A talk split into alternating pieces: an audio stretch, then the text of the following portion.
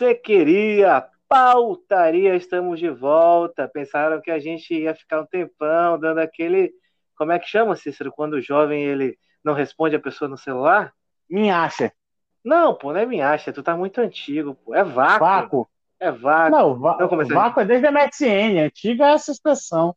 Ah, tá. Então, beleza. É, o Minhasher, ele é realmente, o vácuo, ele é mais antigo. Mas tá aí o que você queria de qualquer maneira. Pautaria comigo, Cristóvão Moura, e com ele, Cícero Silva. Cícero, hoje eu não anotei lá a tua apresentação, aquele negócio grande, o garoto que arrebenta o coco, mas não quebra sapucaia, alguma coisa assim.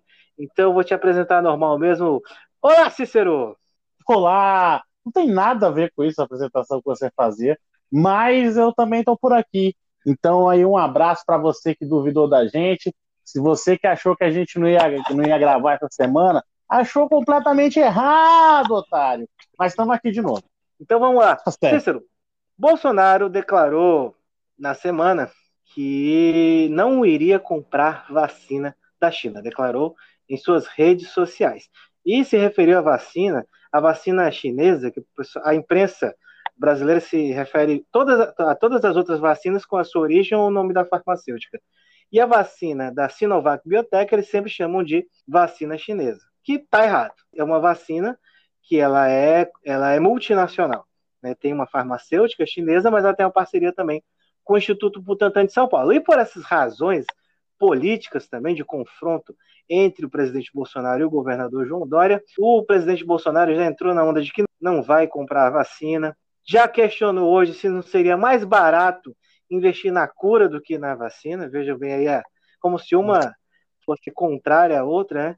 E para finalizar, ele também disse que se tiver vacina, ou seja, está com argumentos aí subsidiários, né? Tudo bem, eu não vou comprar vacina, mas se tiver vacina, mesmo que seja das outras, ela não é, ela só seria obrigatória para cachorro.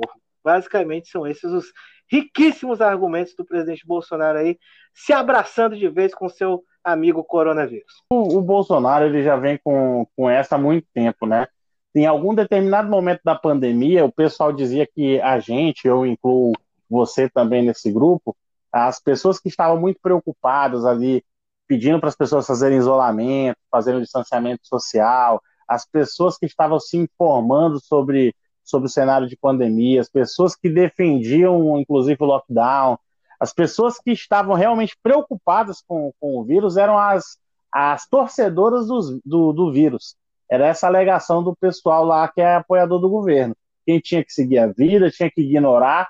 Quem estava preocupado com isso era muito pessimista, que torcia pelo vírus, etc, etc, etc. E aí a gente vai vendo nessa né, semana que, na verdade, o grande aliado da, do vírus, né, que vai confirmando, né, a gente já adiantou isso aqui, mas vai confirmando que o grande aliado do vírus é o presidente, né? E isso aí se explica de, de várias maneiras, né? Já tem um histórico, a gente já falou disso aqui no, no Pautaria, a gente já falou de todas as medidas que ele poderia ter feito e não fez para que a gente enfrentasse isso de uma forma melhor. E até agora é só bola fora. A dessa semana foi ridícula, né, em relação à vacina os argumentos pífios, né, como diria o nosso Mauro César Pereira, no sentido de dizer que a vacina lá é sem comprovação científica, a vacina da China.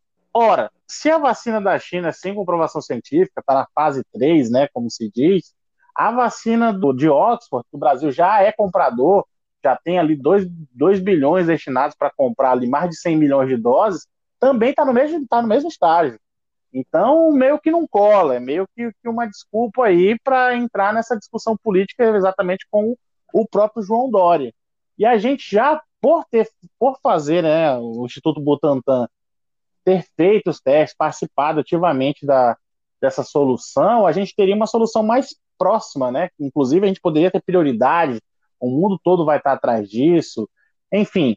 Mas, por, por ego político, por disputa política, e apoiado né, pela turminha de sempre do, do bolsonarismo, que fica inflando essa situação de não compra nada da China, que a China não presta, a China sim, a China assado, vão embalando o presidente nessa discussão em relação ao governador João Dória. É, o que eu acho mais interessante é que de uma hora para outra o cara ficou muito preocupado com a segurança do que a população vai ingerir, seja como vacina ou como medicamento, sendo que ele, ele receitou cloroquina, ivermectina, todas as inas do mundo aí, vermífugo de todo jeito para a população. Isso sim, sem comprovação científica. É, o Brasil ele derrubou restrições de agrotóxicos que são perigosíssimos para o consumo humano. Inclusive, isso pode nos gerar no futuro barreiras comerciais severas e perigosas também para o nosso agronegócio, que cegamente também apoia Bolsonaro. Então, você vê claramente que é politização partidária de política de saúde, né? O que é muito grave. Ele chegou a dizer que só ia comprar vacina, né? Entrar nessa onda de vacina quando tivesse uma publicação numa revista científica séria. Esse é o Bolsonaro que está falando isso? Bolsonaro querendo é. ciência. Não faz nem e... sentido. O Bolsonaro. E aí eu vou adiantar mais uma coisa para o público, né? Já que a gente está antecipando muitas situações futuras. Eu não sei se você lembra quando o Bolsonaro simplesmente ignorou o vírus e começou a reabrir indiscriminadamente o comércio por decreto federal, inclusive naquela coletiva com o ex-ministro Tait, de forma bastante constrangedora, ele nem sabia, tinha lá academia, salão de beleza naquele momento, sem a menor restrição. Uh, o Supremo, com base na competência concorrente dos estados e municípios para também tratar do tema saúde, ele autorizou que os estados e municípios previssem de maneira diversa da União. E aí ele utilizou, ele e seus asseclas utilizam desse argumento para dizer que o Supremo impediu o Bolsonaro de cuidar da, do Brasil, de cuidar da doença. Não sei se você já lembra dessa, Sim, dessa desse tipo de narrativa carluchesca. Tem que fazer um parênteses aqui para dizer que tem gente que usa de meios de comunicação que não é sério, né? Mas de meios de, comunicação populares para difundir isso também. O Adrilles, lá do, do da Jovem Pan, lá do, do, do, Pânico, na rádio e tudo mais, fala isso com cientifismo assim. Não, o STF impediu aí que o Bolsonaro pudesse agir nesse caso. Então é uma enganação construída, né? A gente sabe que tem um grupinho para poder fazer essa narrativa. E aí, na verdade, o que o Supremo fez foi impedir que o governo federal matasse mais pessoas de coronavírus, Exatamente. infectasse mais, mais brasileiros com essa doença. É, e agora, nesse cenário já da, da antecipação do Bolsonaro de que não iria comprar tal vacina, na verdade, a questão da obrigatoriedade da vacina, né, que ele diz que, os, que só seria obrigatória para cachorro, os partidos já ingressaram com ações perante também o Supremo Tribunal Federal para que seja autorizado aos estados que exijam essa vacinação compulsória justamente para ter uma saída em relação a essa postura. Bom, a primeira ação sobre o tema foi movida pelo PDT, foi uma ação direta de inconstitucionalidade, e aí eles pedem, então, para que as autoridades municipais e estaduais possam, no âmbito de suas competências, tornar obrigatória a imunização. É, é triste porque é o seguinte, a, a, baseado no que a gente tem de política de vacina, de vacinação no Brasil, dificilmente a gente partiria para uma tentativa de vacinação compulsória diretamente. Hoje o que existem são muitas campanhas de vacinação, você tem que ir até um posto de saúde, fazer vacinação pra, contra a doença A, contra a doença B, contra a influenza. O problema mesmo é que a presidência da República, com esse discurso, acaba incentivando o, o seu grupo, os seus eleitores, que não é um grupo pequeno, a gente sabe disso, a se recusar e, e a não aderir. E existe um problema grave aí para falar em imunidade de rebanho, né? Falar em imunidade coletiva, né? Para acabar realmente uma doença num país, você precisa ter um percentual muito grande de pessoas vacinadas para que essa doença pare de circular. Sendo obrigatório ou não, sendo aprovada a lei, obrigando ou não, se o presidente se restringisse a não atrapalhar a não incentivar a não vacinação já era uma coisa muito boa. Mas, Cícero, no domingo foi aprovada pela população do Chile, mediante plebiscito, a realização de uma nova Assembleia Nacional Constituinte naquele país para que seja promulgada uma nova Constituição. O contexto lá é de que a Constituição do Chile é do ano de 1980, da época da ditadura de Augusto Pinochet, e então eles querem uma Constituição que converse com esses novos tempos, nos tempos de democracia. Aí, claro que repercutiu do mundo todo, e aqui pelo Brasil, o líder do governo aproveitou o gancho, disse num evento da ABD Const, um evento chamado Um Dia de Democracia, defendeu uma nova Assembleia Nacional Constituinte aqui no Brasil também. Que se comentou é que, na verdade, lá se quis sair de uma Constituição autoritária para uma Constituição democrática. Aqui a ideia, que fica muito clara, é de uma Constituição democrática para se embarcar numa Constituição autoritária. Seria o caminho inverso é muito, é muito engraçado isso, porque realmente é um discurso oportunista, né? Lá existem, existem algumas condições que estão postas, né? O, o Chile entrou em convulsão já no, no, ano passado, foi uma revolução simbólica mesmo em relação à, à América do Sul. As pessoas politizaram muito sobre esquerda e direita, etc., mas na verdade ali o que tinha era realmente um, uma sociedade muito fragilizada em termos de direitos sociais e realmente é, as situações que a gente já conhece do Chile, né? apesar de ser um experimento liberal que teria funcionado, na prática a gente, a gente viu que os frutos que foram deixados, principalmente por ser, por ser fruto de uma ditadura, né? É, acabaram não sendo tão positivos assim. E aí, no final das contas, o pessoal se revolta, vai atrás do que eles entendem que deve ser feito agora, querem mais direitos, querem é, sair desse viés autoritário, e é uma situação totalmente distinta da do Brasil. A Constituição brasileira ela foi feita exatamente no período pós-ditadura, pós-regime militar no Brasil, e a gente foi tentar fazer uma Constituição, como a gente chama, né, uma Constituição cidadã, uma Constituição com direitos sociais, uma Constituição que defende direitos e garantias fundamentais, é, uma, uma, um outro tipo de, de, de cenário. E o que é mais preocupante de tudo isso, na verdade, é que se a gente fosse fazer uma nova Assembleia Constituinte para montar uma nova Constituição nos tempos que a gente está hoje, com quem está no poder hoje, meu Deus, eu não quero nem ver o que é sair disso aí. e o mais interessante é que o, o, líder do governo ele nem disfarçou, né? E no discurso nesse evento ele disse que a carta atual só tem direitos e que devem também ter deveres com a nação. E diz que ah, também a tá, tá Constituição... direito, tem que acabar com o direito, tem que acabar com o direito. tem que acabar com o direito. E que a Constituição de 88 tornou o país, segundo ele, ingovernável. Agora, melhor do que isso, foram ouvir os tais especialistas, né? A Globo, na matéria de hoje do Jornal Nacional, procurou vários especialistas, e aí procura um cara que de especialista não tem nada, mas eles querem dar alguns minutos de Jornal Nacional para ele, que foi o célebre ex-ministro Sérgio Moro. E o Sérgio... e o Sérgio Moro disse que não tinha problema nenhum na atual Constituição, que o problema todo era a corrupção. Eu não sei. Também não tem outro discurso. Não tem outro discurso Ninguém também. perguntou corrupção... o que, que tem a ver. O que, que tem a ver? O cara tá tratando de uma nova Constituição, o cara vai meter corrupção no meio, cara. É, é, é difícil, viu? Até dialogar, você pergunta uma coisa, a pessoa diz outra, enfim. O Sérgio Moro, como que a gente estimula os empregos? Olha, eu acho que a gente tem que acabar a corrupção. É, é, só, é só é um disco furado, só tem isso. Não é impressionante. De especialista em constitucional não tem nada, né? Ele não sabe o básico nem de devido processo legal, então fica complicado aí. Mas é, isso. É o fato do dia, o fato mais relevante. Mas, Cícero, vamos voltar um pouquinho no tempo. Um pouquinho no tempo que eu digo são alguns dias. Né?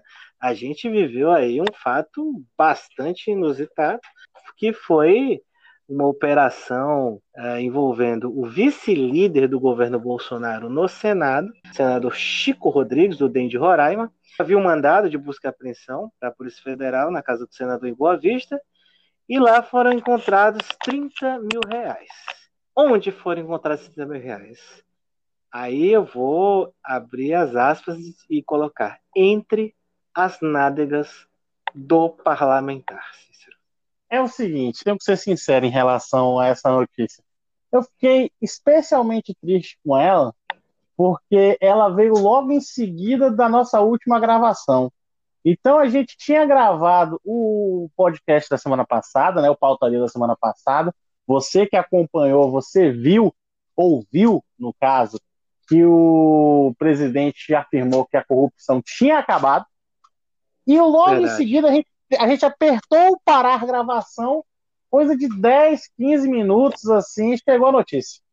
E aí a gente ia ter um trabalho doido para editar, não sei o quê. Disse, não, vamos ver como é que vai ser o desenrolar aí na semana dessa notícia. A gente deixa para o próximo. Então, assim, fiquei muito triste que eu queria muito ter falado disso logo em seguida, mas já que não deu, vamos falar agora. A corrupção no Brasil acabou. Porém, nem tanto. O senador, eu acho que é Chico Rodrigues, né? O nome dele? Chico Rodrigues. Chico Rodrigues de Roraima, ou Roraima, a pronúncia fica aí com vocês. É, o, o senador Chico Rodrigues, ele, vice-líder do governo, guardou dinheiro entre as nádegas, foi, eu acho que foi ao banheiro, eu não sei aonde ele foi, sei que ele voltou para a sala e o agente da Polícia Federal olhou para ele assim e achou meio volumoso ali atrás. E Viu pensou assim, popozão? ele olhou assim e falou: a mala tá cheia. Tem, tem, algo estranho aí. E quando ele foi lá, achou aquilo estranho, teve que fazer a, a inspeção e viu que o senador estava literalmente com o c... cheio de dinheiro. Encheu o c... de dinheiro e estava aí. É, isso complica muito a gente quando a gente às vezes está meio apertado, vem a mulher, a filha, vem pedir dinheiro, alguma coisa, e você fala, e aí, você quer que eu tire dinheiro do a pessoa é, realmente. Mas dá para fazer. Tudo dá para fazer. Olha, você tinha falado, se referido ao presidente Bolsonaro, fazendo referência ao nosso podcast anterior, de que a corrupção teria acabado no Brasil, mas o Bolsonaro não teve o menor problema em dizer que o vice-líder do governo dele não tinha nada a ver com o governo dele. Claro, porque ele é vice-líder do governo do Bolsonaro. É claro que eles têm a ver com o Lula. É, é isso que, que acontece. Entendeu? É Nada ele era um petista disfarçado. Corrupção é coisa ele do era, PT. Ele é do bem. Todo mundo sabe que esse negócio aí é, é, comunismo. Todo mundo sabe que é comunismo. Entendeu? É um comunista, um petista que estava disfarçado ali. Exatamente. Agora, o mais interessante, assim, juridicamente falando, né? Se eu sou advogado do senador Chico. O senador Chico claramente entrou num desespero desnecessário. Por quê? Veja bem, ele foi encontrado 30 mil reais enfiado nas calças no meio das nádegas, né? Olha o nível de desespero que a pessoa tem para fazer isso. Agora vamos pensar, um salário de senador é um pouco mais de 30 mil reais, correto? Correto. Ou seja, é um dinheiro que é compatível com a renda dele. Concorda? É perfeitamente explicável, perfeitamente explicável. Por que, que esse animal não saiu por aí? Simplesmente não, não, não, deixou lá. O pessoal veio e pronto. Ou será que ele que estava esperando uma desculpa para enfiar alguma coisa no Toba? Pode ser também, mas, mas eu, eu tenho uma outra também aqui. Eu, eu é. vou pensar aqui pelo lado humano. Ele estava endividado, apesar do senador ter aí um pouposo salário, ele está endividado, está com umas contas aí para pagar, ele não está conseguindo dar conta de, de, de, tantas dívidas. Você sabe ali que a vida em Brasília não é barata. A gente já, já teve por lá aí. A gente até falou disso aqui no podcast naquele, naquela, sim, sim. naquele dia que a gente falou sobre os concursos, né? Eu fui a Brasília sim. e vi que o custo de vida é altíssimo. Então, assim, ele estava ali com problema financeiro e tal. Ficou coitado, coitado. E o que coitado. acontece ali, claramente, claramente, o que, que acontece ali foi o seguinte: ele só tinha esses 30 mil. E por mais que fosse explicável, a Polícia Federal vendo 30 mil ali na casa dele ia apreender o dinheiro. E ele ia ficar sem dinheiro. Então a preocupação dele não era de esconder o dinheiro porque se tratava de uma situação ilegal, mas sim de esconder o dinheiro para não ficar sem ele. Ele tinha contas muito urgentes para pagar. Imagina se corta a luz atrás da escola do menino, do filho, entendeu? Ali era um dinheiro lícito que ele não podia perder naquele momento, porque sabe quando é apreendido pela polícia, demora um ano, dois para restituir. Aí ele teve essa ideia, esse desespero, né? Enfim, imagino que tenha, tenha sido isso. Eu, sendo advogado dele, abordaria essa linha de defesa. Essa é uma linha muito também, muito crível, daria para utilizar também. E, e também voltando àquele argumento de que um cara se desesperou e a primeira saída que ele viu foi esse orifício aí, isso me lembra muito alguns conhecidos que eu tenho, que na primeira oportunidade em apostas de futebol, a primeira coisa que o cara faz já é apostando o então é, você. Um negócio que ninguém tá, tá, nem querendo, né? O cara fala, não, é, dou aí... o que tá acontecendo. É, cara, tá doido. Que isso? Não vai perder esse jogo. Aí, tá bom, velho, não vai. Quer apostar? Não, pô, não quero apostar nada, não. Não, quer apostar, não. Vai apostando. Pra quê, que mano? isso, brother? Não pra se brinca com isso, não, irmão. Você é doido, mano. Não se brinca com isso, não, irmão. Tem vontade, vai lá e faz, mas não se brinca, né? Não se brinca. Não pode arriscar desse jeito. Então, acho que é, um, ah. é esse risco que escorrer. Então, parabéns aí ao senador pela coragem também, pela, pela falta de preconceito também. A gente tem que reconhecer alguns predicados. Não é só crítica, a gente está aqui só para criticar, não, Cícero. A gente está aqui para olhar o lado humano também. Tá? Agora, eu, só para eu... encerrar, para encerrar, não sei, né? O assunto que eu não sei se você vai querer desenvolvê-lo mais, Sim. mas eu vi um meme que eu ri muito, eu gaitei bastante. E é bobo pra caramba, né? Que o cara botou aquele de um lado o Nubank, né? Aí botou a foto do senador. ai, ai. Até o cachorro. Ou, ou bem ou no cu, alguma coisa, alguma coisa do, do, do gênero. Só, só queria reforçar aqui a gratidão a, a, a você. É, eu lembro, eu muito jovem, né? Você é uma pessoa mais velha, né? De outra geração, inclusive, como a gente sempre ressalta aqui. Logo quando comecei a trabalhar com você no passado, teve um dia, não sei se você lembra disso, uma amiga, ela entrou na nossa sala e me chamou para uma festa, um evento. E eu muito novo, né? Não, não era dado a, a sair, a beber e tal. Eu achava que, que isso era uma coisa indigna para mim. E eu era muito conservadorzinho, né? Era muito reacinha naquela época. No momento ela chamou para uma festa, não sei o que, vamos não sei o que e tal, e tu só ouvindo. Ela, ah, beleza, não veio, tá, tá, tá. Te digo mais tarde e tal. Eu meio naquela de quem não quer ir, né? Não, mais tarde eu vejo, não sei o que, tá, tá, tá, tá, tá, tá, tá, tá, tá. Quando ela saiu, você olhou para mim e disse assim, ô Cícero, é o seguinte, vai dar bom, isso aí, claramente, assim entendeu? Olha, é, tem um grande potencial aí, vai lá, se divirta, só não faça nada que envolva seu não aposte, não brinque, não faça nenhuma brincadeira, entendeu? Só não faça nada que envolva. Aí eu, aí eu não sabia dessa lição, né? Tipo, aprendi naquele momento e guardei para a vida toda. Então é por isso que eu digo, quando o cara vem com uma dessa aí de, de apostar e tal, meu amigo, não brinque com isso. Entendeu? Meu chefe me ensinou que não se faz isso. Não se faz, não se faz. Ah, tá bom então. Cícero, agora mais uma notícia policial, mas ela é meio policial, mas já indo pro nosso lado ali mais divertido, que a gente gosta de brincar aqui, que é o das celebridades. Olha só o que aconteceu. Polícia faz operação no Rio de Janeiro para localizar obras inéditas de Renato Russo. O filho do Renato Russo, a primeira notícia nova para mim foi que o Renato Russo tinha um filho. Também não sabia. Desde que Renato não, Russo tinha ideia. um filho, né? Não fazia Beleza. ideia, não fazia ideia. Até aí tudo bem, né? Até aí tudo bem. Ele, ele desconfiou, não sei como, não explica muito bem aqui, que o, havia um dos um produtor tinha algumas algumas músicas, algumas versões de músicas que também já existem e tal, inéditas do Renato Russo. Faz quanto tempo que o Renato Russo morreu? Sei lá. Mas esse cara tava com isso guardado esse tempo todo. É, inclusive, o nome da operação é Operação Será. Será só imaginação. Tem que remunerar muito bem o pessoal da polícia que inventa os nomes das operações, cara. Muito bom, né? Esse foi da Civil. Muito bom. Do Rio, né? E uhum. aí, lá, eles encontraram um relatório, eles vão periciar as músicas e tudo, mas encontraram um relatório com 30 músicas que seriam inéditas do Renato Russo uh, sob o, o, domínio desse produtor aí. E eu comecei a pensar, o que que esse cara... Olha, se esse cara quisesse faturar dinheiro com esse material, ele já tinha soltado, porque o Renato Russo, agora eu vi aqui, ele morreu em 96, né? Tem aí seus 34 anos? Não, 24, Tem um né? tempo, tem um é tempo. 24 anos? 24, né? É 24, tem 24 anos. Renato... É, 24 anos. 24 anos. 24, tudo 24 anos que o Renato Russo morreu. Então, ele já teria aí divulgado, vendido, faturado de alguma forma isso aí. Esse Colocando cara, o filho dele para gravar, mesmo que ele cantasse mal. Justamente. Sabe lá se aquelas músicas do Catedral já não era isso também? De é, repente ele achou que do Catedral e, ia tá pensando que é a música nova do pai dele. Criança, quando perde o pai, fica muito carente. Voltando ao produtor, para mim esse homem é um herói. Ele tá há 24 anos segurando um portal para evitar que essas músicas cheguem ao público. Ele está salvando a humanidade de ter que aguentar mais 30 músicas novas do Renato Russo. Eu achei pesado, achei ofensivo. Eu gostava, eu gostava não, né? Porque ele, quando ele morreu eu tinha três anos, né? Mas assim, eu gosto da, das músicas do Renato Russo.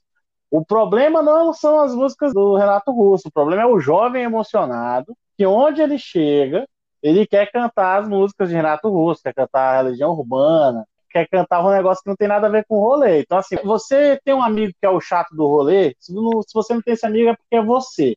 Entendeu? Você chega no churrasco, tá todo mundo lá, pagodão, tá, tá, tá, não sei o que, daí seu amigo que tá controlando a playlist, ele quer ser gentil e fala assim, ei, fulano, quer colocar tua playlist aí? Coloca aí.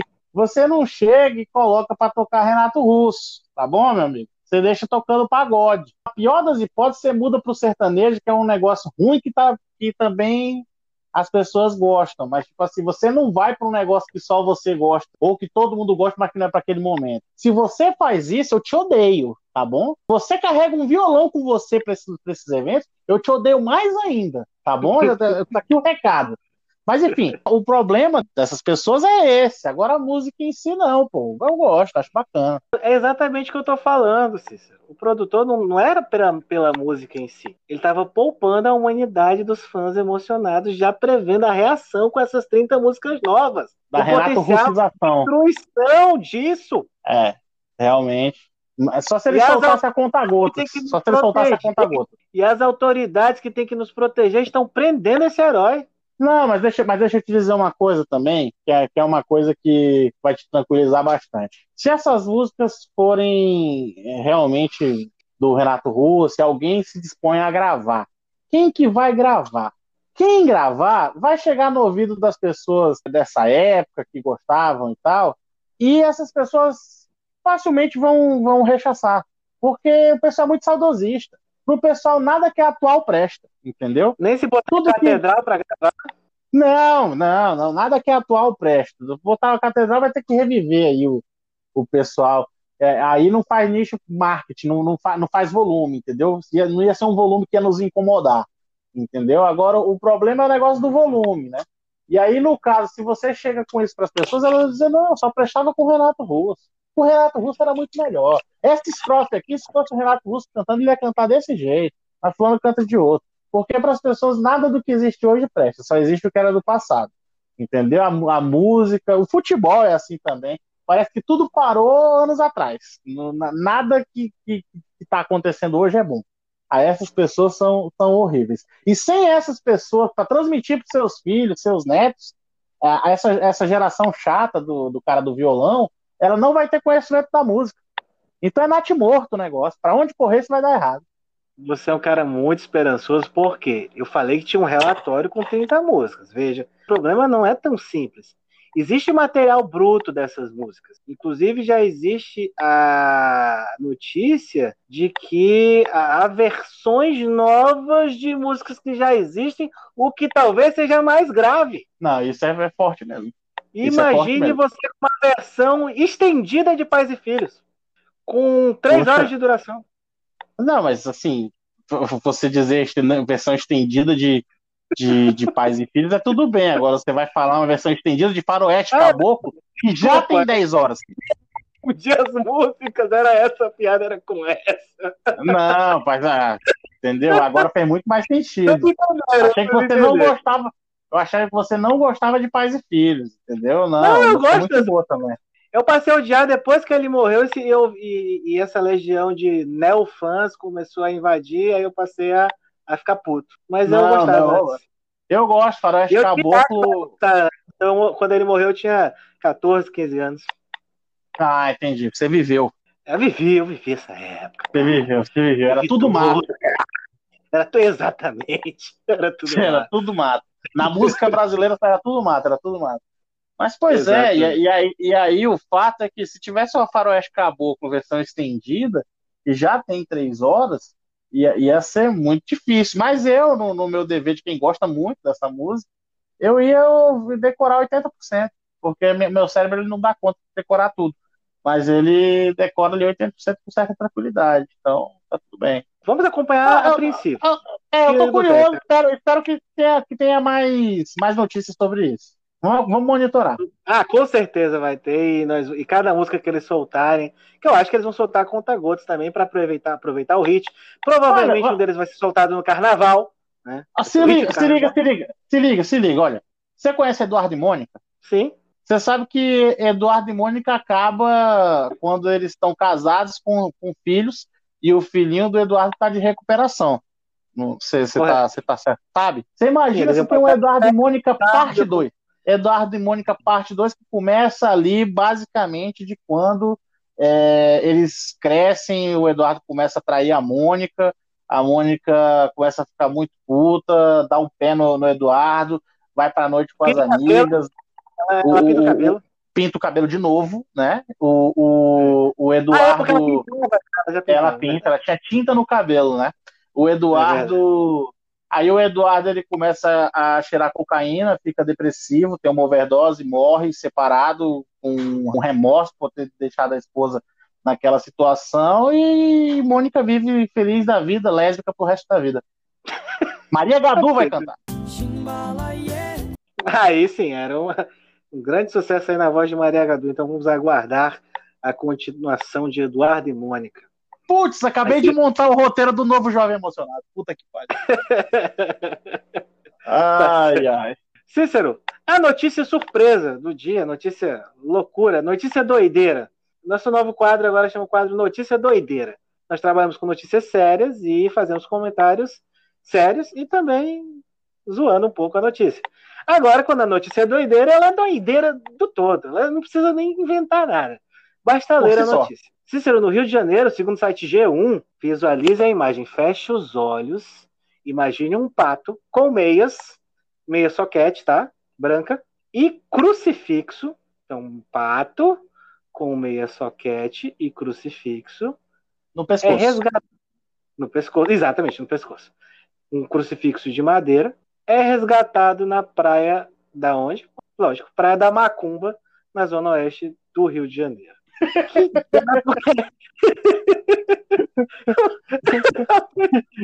o bom é que, eu, bom é que eu, tá, eu tava preparado, eu tava preparado para a notícia, porque a, a, sugestão de pauta foi da audiência, né? Chegou para uhum. mim e eu te repassei. Então eu tava preparado para a notícia. Mas eu não lembrava o nome da praia. é Praia da Macumba. Tem tudo a ver, vamos lá.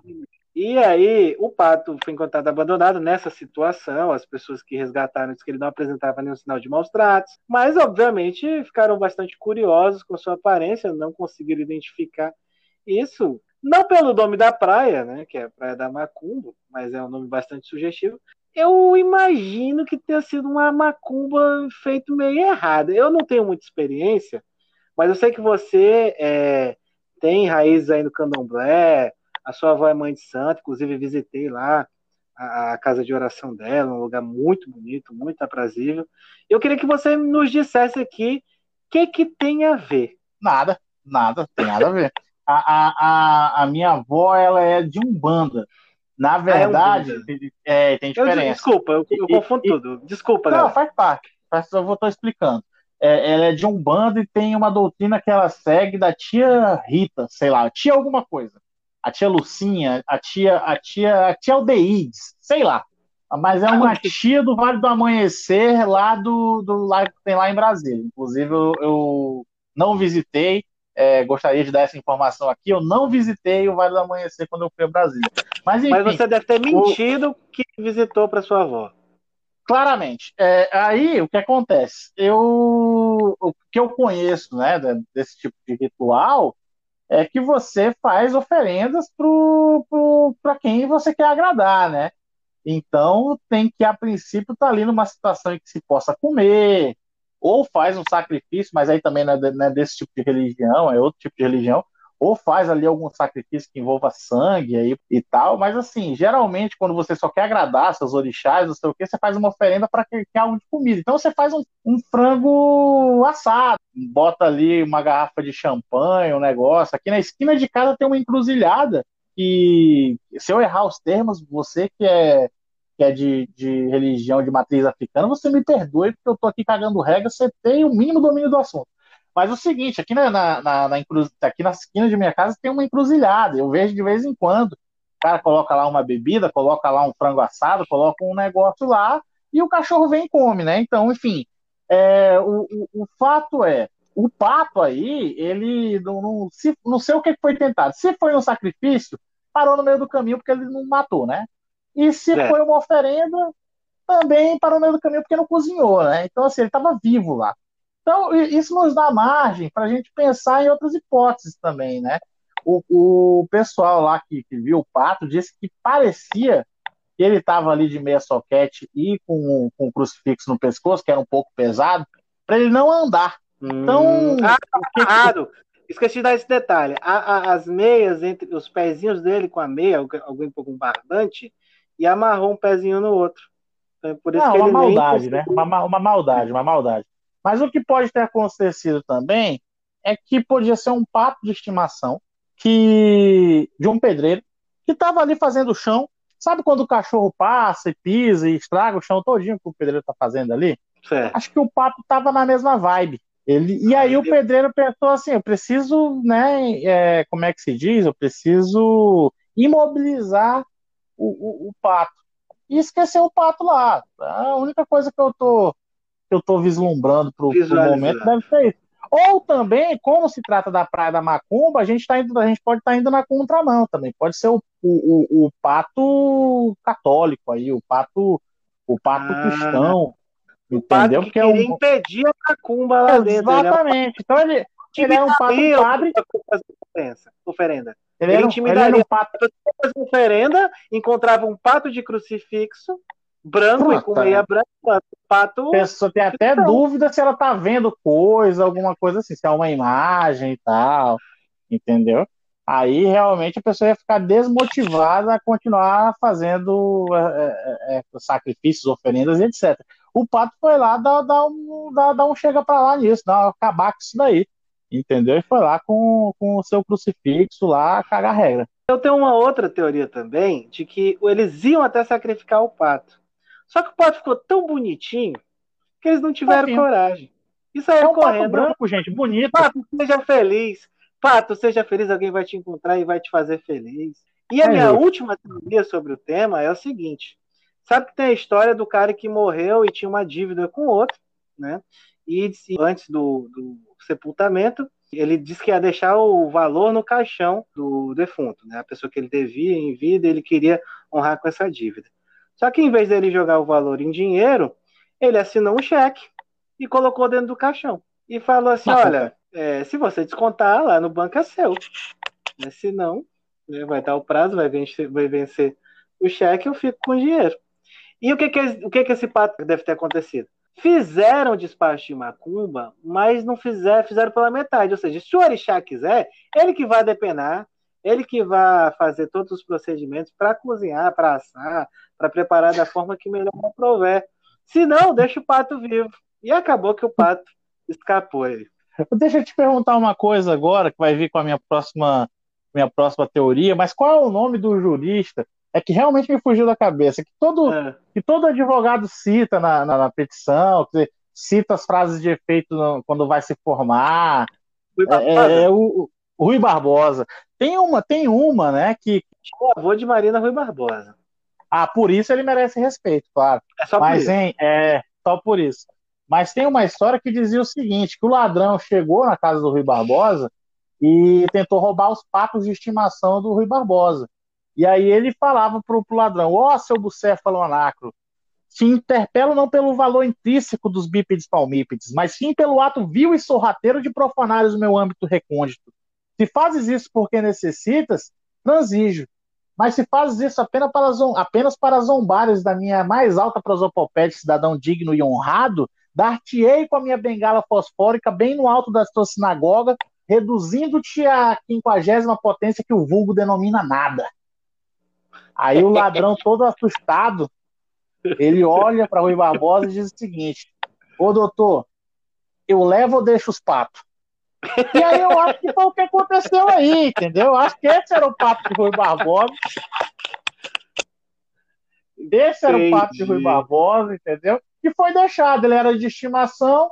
O, o ladrão viu ali, chegou a polícia, Rui Barbosa, sei lá quem chegou, ele teve que deixar para trás ele de crucifixo ali no pescoço. Cícero, agora tu imagina o cara que gosta de malhar cedinho ali, ali quando tá nem amanheceu direito o dia, e ele tem essa visão desse pato. Correndo ali na areia fofa. O cara né? corre mais que tudo. Eu saio daqui, Total. Sai dessa, brother. Meu Deus, tô vendo coisa. Isso se não for o Jezonel, né? Jezonel! mestre do espaço! Gesonel! É verdade! Eu não tinha nem pensado no Gesonel. Pra quem não conhece, Gesonel é, é, o, é o espião, né? O pato espião lá do, do irmão do Jorel, né? Tem, ele realmente tem tudo, ele comanda os patos, né? É um negócio muito doido. É, tem uns patos estelares lá, um negócio assim, é bem legal. Exatamente. Ah, o irmão do Jorel nos dá a deixa pro próximo momento, né?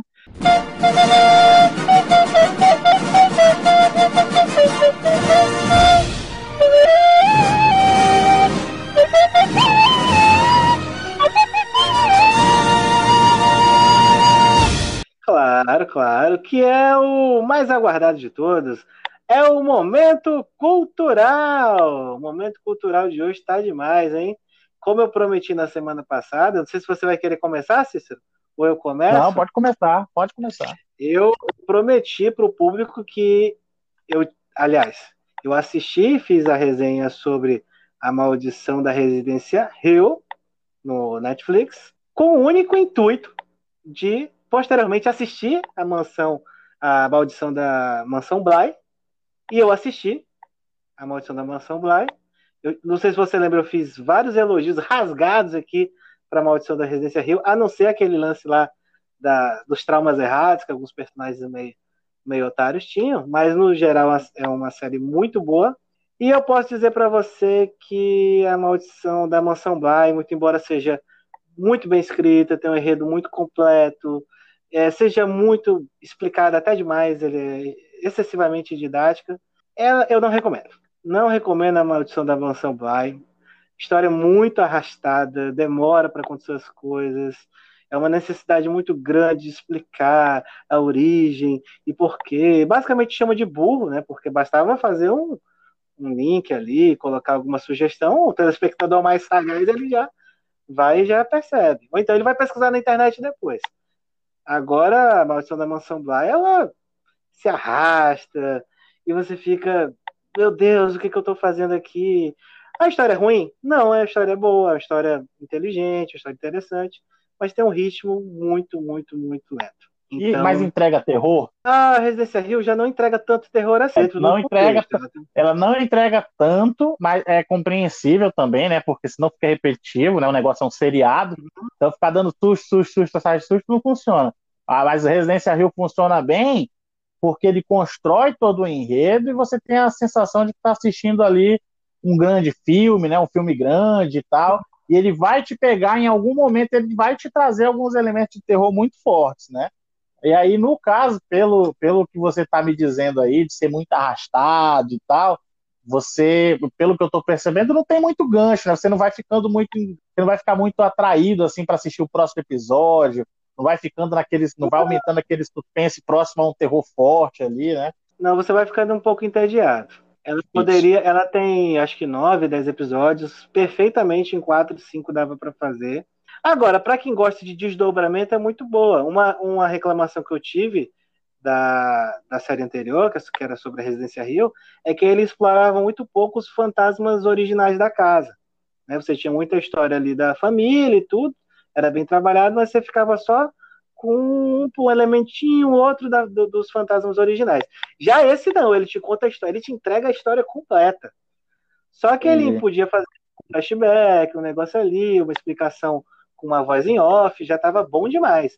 Ele meteu dois episódios inteiros para explicar a origem do negócio. Eu vou te trazer uma reflexão agora que você talvez não tenha tido. Eu não sei se você já viu isso na internet, mas tem uma mulher loira, eu não sei o que ela é, se ela é coach ou se ela é simplesmente uma pessoa famosa, enfim, ela é uma senhora, ela não é uma novinha influencer, não é uma hum. senhora, né? Mas tipo assim, é uma pessoa adulta, pelo menos, né?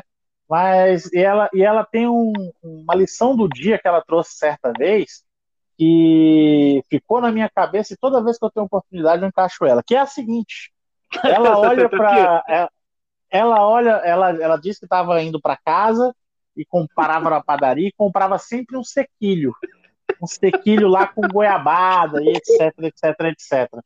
E toda vez ela, e toda vez que ela passava, ela comprava esse sequilho que era muito gostoso. Até que um dia, só que ela tinha uma reclamação sobre o sequilho.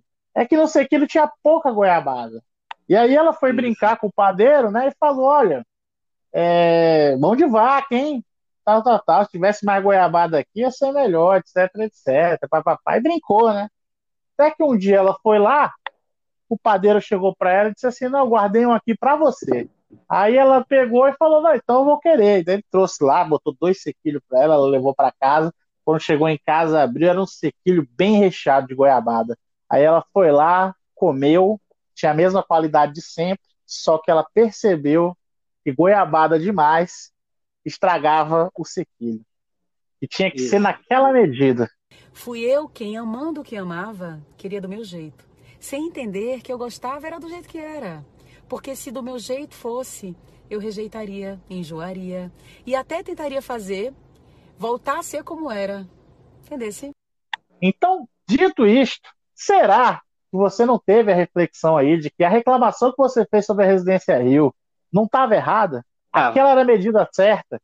E agora não, que você teve um goiabada mais. demais, agora que você teve goiabada demais, você olhou e falou assim: Poxa, às vezes eu tô reclamando de um negócio que eu até gostava. Não, cara, eu, eu acho que devia ter uns flashbacks explicando. Eu acho bem legal para quem gosta de história de terror você saber o contexto ali dos fantasmas, né? O que, que eles estão fazendo ali. Um negócio muito aleatório também não, não presta. E, e isso faltou. Eles explicaram muito rasamente no, no, na Residência Rio alguns, e o resto a gente ficou meio boiando mesmo. Até, até pesquisei depois na internet, ver se achava mais coisas sobre eles, mas não tinha muita coisa não. E nesse, eles, acredito que os fãs na época devem ter reclamado bastante. Os caras, ah, é? Vocês querem ah, história é? dos do fantasmas originais? Pega história aí, toca no lugar lá. Toma história. É muito bem escrito o enredo. Ele, para filme de terror, ele não tem assim furos de roteiro e tudo. O problema todo dele é ritmo. É, o ritmo que ele, que ele traz a história vai te cansando um pouco. É, talvez tenha sido até um pouco pretencioso, né? Fazer uma grande obra e tudo, e tenha se perdido aí, mas é, não recomendo por isso. Agora, quem não, quer curtir não, apesar disso, quem quer curtir apesar disso, já sabendo que é arrastado e tal, vai lá que, pela história, a história em si é bem contada, é boa. Agora, eu não, não sei se tu tá ligado nisso, né? Mas assim, há uma expectativa de que, de que isso se prolongue, né?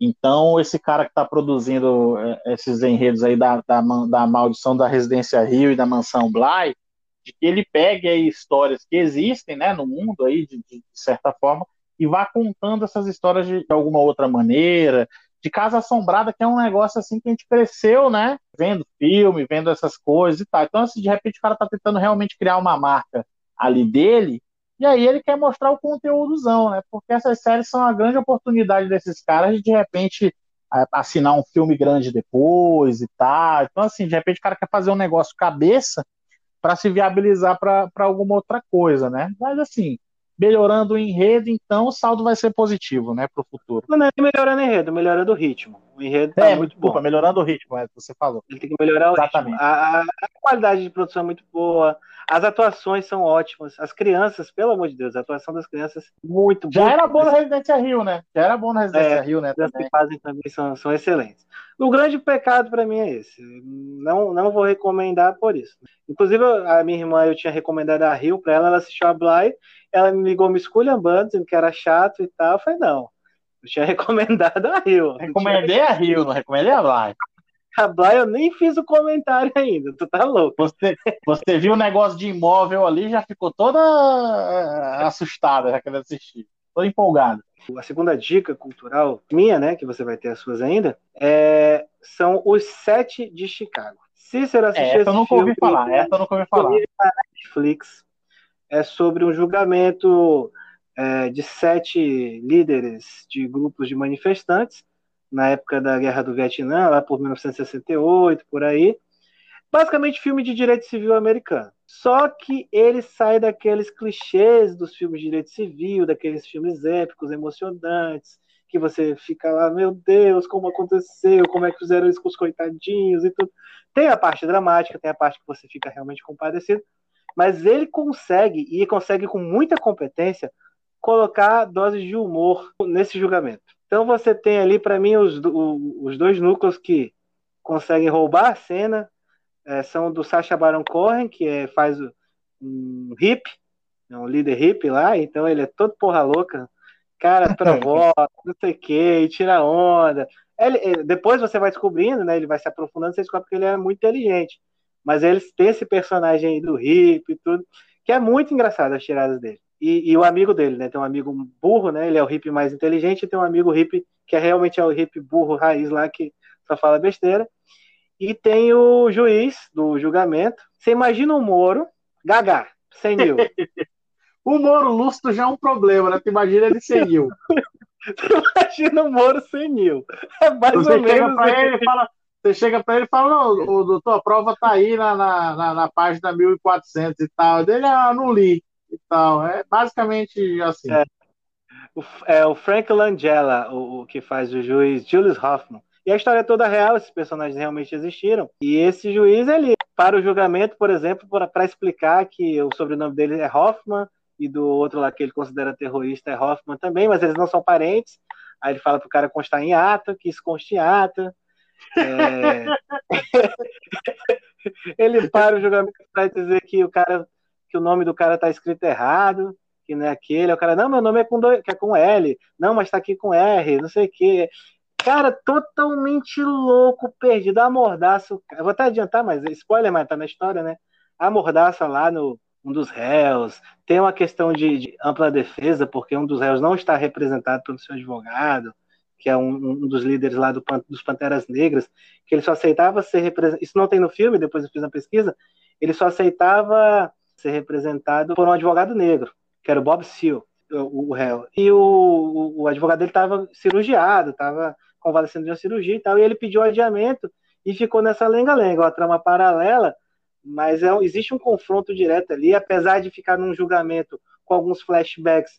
É muito bom. O filme é muito bom mesmo, bem editado, você consegue compreender a trama toda, não fica arrastado, não fica chato, é bem dinâmico e você ainda consegue dar umas risadas mesmo no filme tratando de um tema sério, que é um tema de julgamento sobre direitos civis, seria o direito à manifestação. É, tem a parte ali da Lava Jato, né, que os caras, entre aspas, né, seria a Lava Jato da época, que os caras convocam lá o promotor para fazer uma acusação que nunca foi feita antes, que aquele artigo ali tinha um propósito, mas para pegar aqueles caras vai ter que ser aquele mesmo, te vira aí, que o juiz vai ajeitar aqui para ti, não sei o quê.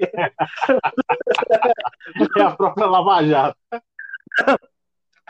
então tem esse, tem esse negócio que não deixa de ser atual.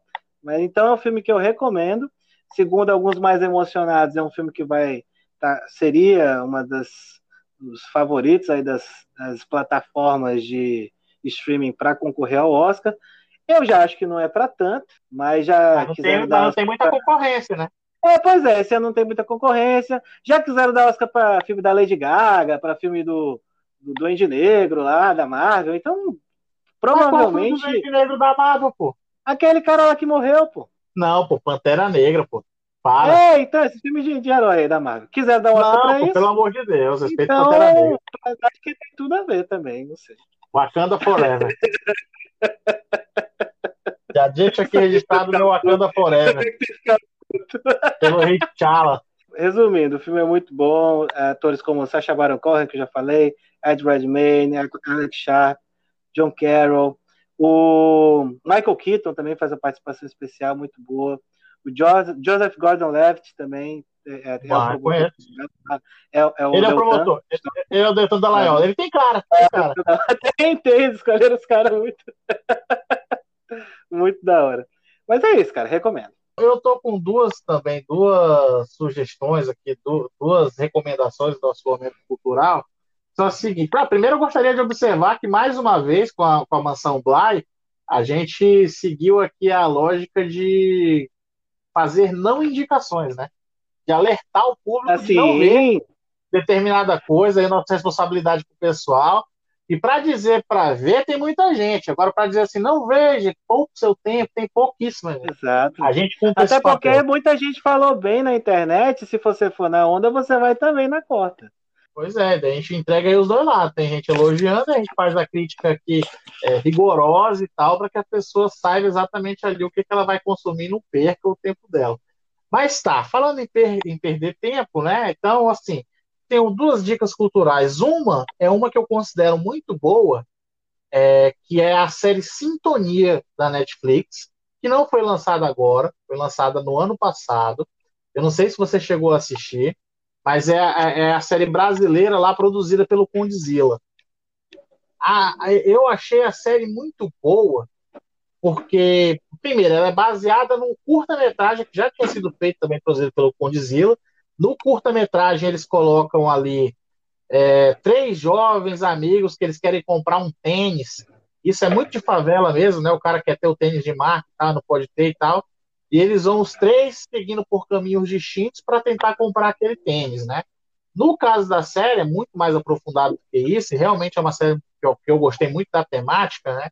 São três jovens, três amigos, amigos de infância que se gostam muito tal, dois meninos e uma menina, e eles, é, os três ali de, de, favela, né, de comunidade e tal, e eles precisam, e eles querem vencer na vida.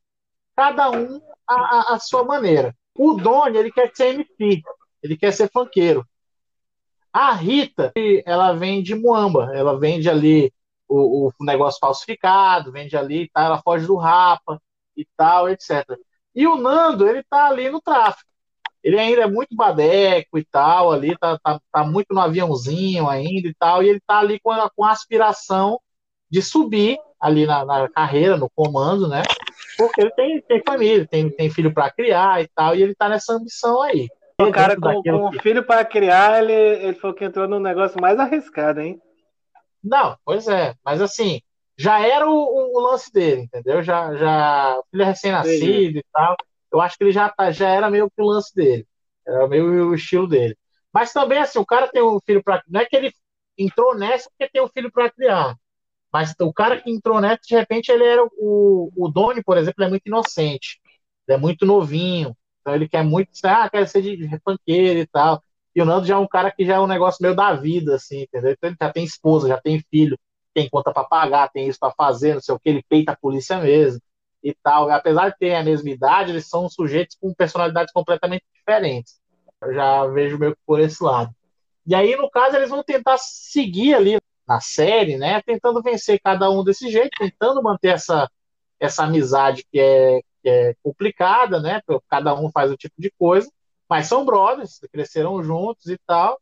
E no final eles, eles vão se desenvolvendo, né? Tanto dentro da, da carreira dele ali do crime, quanto o Doni vai crescendo ali no ambiente musical. E a Ritinha é o, é o, é para mim a cereja do bolo, é o, é o negócio ali que ninguém está imaginando, ou até está imaginando, mas não do jeito que acontece. Tem um negócio ali de igreja e tal, então assim, deixa para quem for assistir. É uma série muito boa, curta, acho que de seis episódios, 44 minutos cada. Não é um negócio muito longo, é um negócio que passa rápido mesmo ali, muito dá, dá para matar num dia, dois, se gostar bastante. E tem segunda, tem segunda temporada confirmada. A primeira temporada deixa alguns ganchos no final, alguns que até os memes da gente se preocupa bastante. E a gente fica preocupado como é que tá isso, como que, que o, o Doni vai resolver essa situação na segunda temporada. Mas assim, a segunda, a segunda temporada estava confirmada, ali ia ser rodada é, ia ser gravada a partir de maio desse ano. Infelizmente, né, por conta da pandemia, teve aí um atraso no cronograma. Tudo indica que virá ainda nesse primeiro semestre de, de 2021. Então, assim, é um negócio que você vai assistir, que vai ter continuidade, que foi bom, foi elogiado pela crítica. Então, a recomendação aqui segura. Para quem gosta né, da temática urbana, é de rua e tal, eu achei muito bacana. No início, no primeiro episódio, me dá um pouco de rejeição, assim, porque você vai vendo as expressões, as gírias, né? E fica parecendo muito forçado. Mas com o tempo você vai assistindo, vai acostumando e vai achando natural. E também tem isso também. A série faz uma mescla muito boa, que tem atores que, que são atores mesmo convencionais, né? O cara do teatro e tal, não sei o quê. Mas tem atores que são o ex-presidiário, é, o, o, cara que, que é funkeiro mesmo, o Doni lá, o que quer ser cantor, ele é cantor na vida real. É um cara que realmente vive nesse meio, então o linguajar dele é de acordo com o que ele fala no dia a dia. Então, assim, realmente tem essa mescla interessante, é só o um negócio de se acostumar que tá tudo bem. Uma série que eu recomendo muito aí, gostei bastante, acho bem legal. A produção dela é boa, Cícero? A produção é muito boa. Trilha sonora não precisa falar, né? Assim, que é de funk, né? Então, então quem tá assistindo porque gosta mesmo da temática vai é do Condzilla, né? O cara sabe fazer, o Condzilla faz os melhores clipes do Brasil, né, também. Então, assim, é um negócio de alta qualidade, um negócio muito bom. Ah, tá. Porque a última série brasileira que eu assisti foi aquela 3%. Outra pessoa que eu estimo muito que havia me indicado. Mas a série 3%, o negócio ali é quase de papelão, né? Um negócio muito precário, assim, a, a ah, produção mas... da, da série. Mas eu, Além eu, eu nunca, nunca cheguei a assistir. Ah. Eu nunca cheguei não, não a assistir vale 3%. A né? Não vale a pena.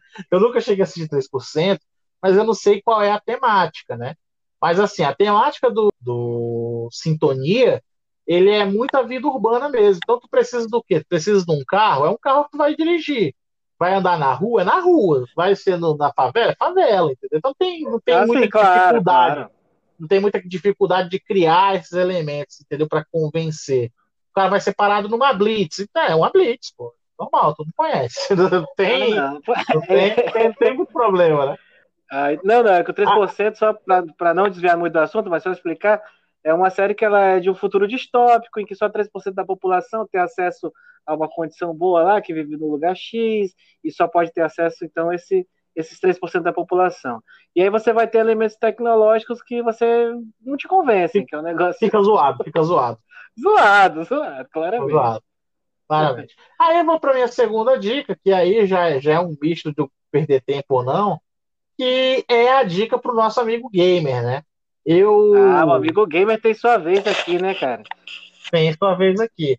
A gente estava numa discussão recentemente no Twitter, alguns amigos aderiram até, é, o seguinte, a gente estava discutindo sobre o iPhone e sobre FIFA, que são dois produtos que basicamente ele ilude o consumidor todo ano ele pega e faz a mesma coisa que ele fez no ano passado, faz algumas modificações e vende aquilo como uma grande novidade, um novo modelo, tá, tá, tá. Você paga um preço absurdo para ter um produto muito similar ao que você já tinha.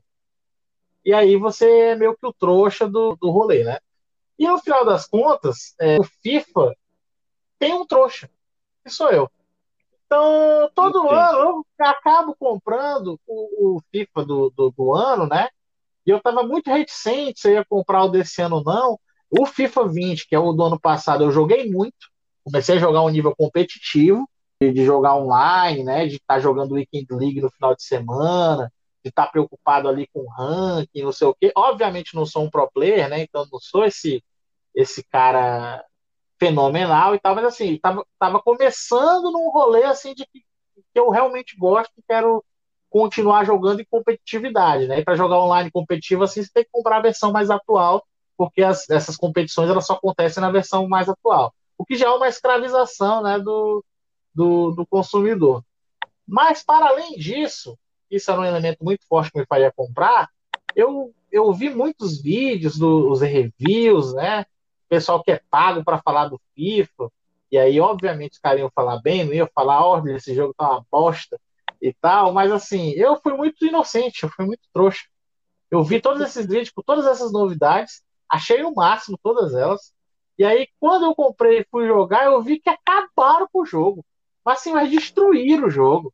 Entendeu? Em termos, em termos defensivos, né? O, o, é um grande diferencial. Jogar FIFA, pra quem não, não tá familiarizado, é um jogo de futebol. Então, assim, fazer gol é legal. Mas o que torna você diferente dos outros é você dominar todos os elementos do jogo, é defender, atacar, construir e tal. E assim, o jogo, a defesa do jogo tá estragada. Ela é manual, mas ela é manual de uma forma inteligente, é horrível. Entendeu? Então, assim, a dica, eu tô jogando modo carreira, que é um modo que eu sei que você joga também. Tô na terceira temporada já. A primeira temporada eu joguei no modo internacional, que é um grau de dificuldade, né? Porque o time tava na série B, então, como jogador, é, como o time era melhor, né? Eu era um time de nível de série A que tava na série B, eu joguei no internacional, porque ele tinha que ter uma facilidade mesmo. Na segunda temporada, que eu estava já na Premier League. Então, assim, você que joga só pra se divertir, que está satisfeito com o seu FIFA 20, não compre o FIFA 21. Pelo amor de Deus, deixa a EA mais pobre. Faça crítica mesmo aí. Eu não vou comprar dessa EA.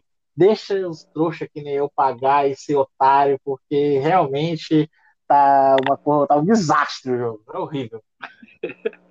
Cícero, eu sou só meio trouxa do FIFA. Eu compro a cada biênio. Porque ele tem gerações e ele meio que vai fazer um cosmético em cima da geração anterior.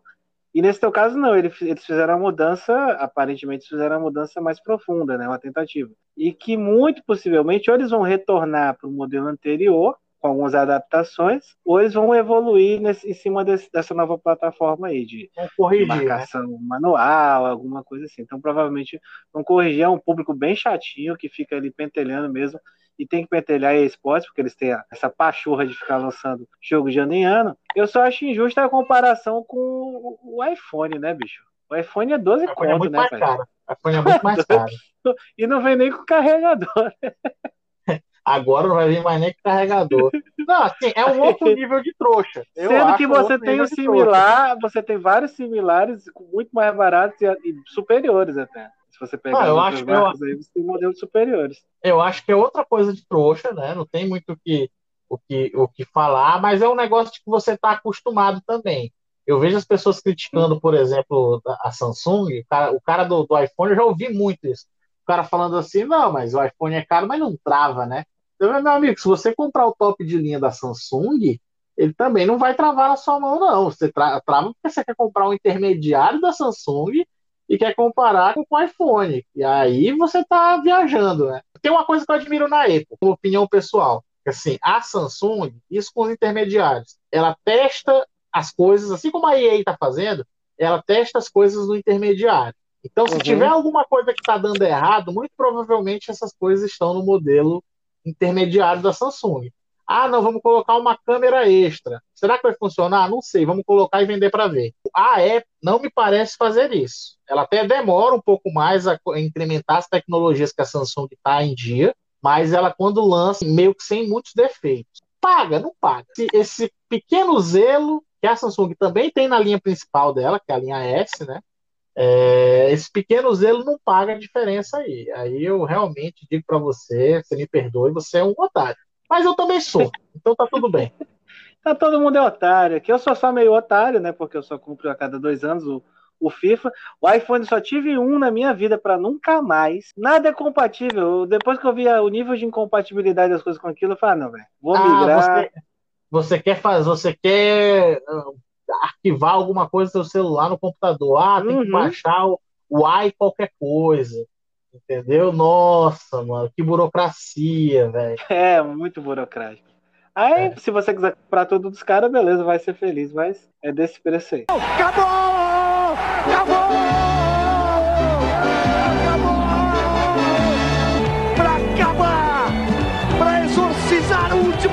fantasma que faltava.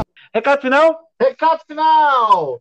Olha, o meu recado final hoje eu queria agradecer a participação aí do Ibelmi, né, meu amigo que fez a sugestão da pauta doideira de hoje, né, do pato com crucifixo, né? É, o pessoal realmente tem curtido as nossas brincadeiras. O exemplo do, do Thales também, que respondeu a gente, a, a nossa crítica, a crítica do, do Thales, né? Ele fez a réplica no Instagram, no Instagram explicando que basicamente a gente estava certo, né? Que ele não assistiu direito. Basicamente por isso. É, basicamente ele, ele confessou ali. É, basicamente ele confessou que ele, o irmão dele estava assistindo The Boys, ele viu as cabeças explodindo e achou estranho, achou escroto. Entendeu? Claramente a gente estava certo, ele, ele, ele assistiu errado. E, enfim, a hipocrisia de um cara que diz que defende aí o devido processo legal, né? Enfim, a hipocrisia. Ah, pois é. E aí, no final, da, no final das contas, o, o, nosso público aí tem sido ativo, tem respondido a gente, mesmo a gente tendo, tendo deixado eles aí no vácuo por muito tempo, né? E aí a gente está recompensando aí, gravando o episódio dessa semana, estamos aí na, com as, de, fazendo as pazes com, com o público.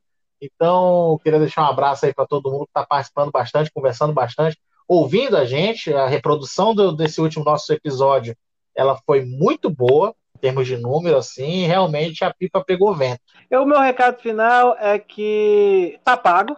Quarta. E também aquele conselho pra galera, né? Porque, como você diz, a gente gosta de cagar regra, né? Então vamos Exatamente. lá, mais uma regra para cagar. Votem com consciência, amigos. Mas principalmente não votem bolsonarista, pelo amor de Deus. Nem em sapatênis, nem em novista. É. Que, que é bolsonarista de sapatênis? É. Nem é, é novista e bolsonarista. Esses... Não. Tá, galera? Não, né, gente? Pelo amor de Deus. Quem interrompeu sua mensagem final para falar de algo que eu não falei. Sim. Você que tem uma dúvida, você que tem um problema, um problema amoroso, um problema financeiro, um problema de trabalho, um problema de carreira, você que tem um problema, você que está precisando muito de uma opinião, já que a gente caga muita regra, Manda a sua dúvida para a gente. Manda o seu problema para a gente destrinchar aqui. Se você tiver vergonha, a gente preserva a sua intimidade. Mas a gente vai explicitar o seu problema e vai discutir isso em cima dele e dar a solução para o seu problema. Pode virar um novo quadro do nosso programa. Quem quiser um conselho nosso, quem quiser um esclarecimento nosso, só não faz jurídico, pelo amor de Deus. Mas Entendeu? Tá com problema. Porque é a única coisa que a gente sabe, pô. É por isso que ela deve ser a única que a gente não vai responder. A gente é. Quem tá com problema amoroso, manda. Quem tá com problema financeiro, manda. A gente tem uma autoridade para falar de dinheiro. Você não tem noção, entendeu? A gente gasta é. bem, Verdade. entendeu? Então, assim, quem tiver com alguma dúvida, manda pra gente que a gente responde aqui no próximo podcast. Você sabe que você acabou de plagiar o quadro Se Eu Fosse Você do Não Salvo, né? Tem isso? Do, do, dos blogs do Não Ovo. Tem. Vamos plagiar lá, tem o, Se Eu Fosse dura. Você. Mas nada impede, Tô né? Aí. Plagiar, a gente muda o nome. Tô nem aí. Dane, meu irmão. Tô nem aí. E vamos ganhar deles na audiência. Vamos, um dia. um dia. Então, meus amigos, forte abraço. É isso aí. Até semana que vem, se tudo der certo. Ou então nos, nas próximas semanas. Mas a certeza é que se estivermos vivos, voltaremos. Valeu, Cícero. Grande abraço. Valeu.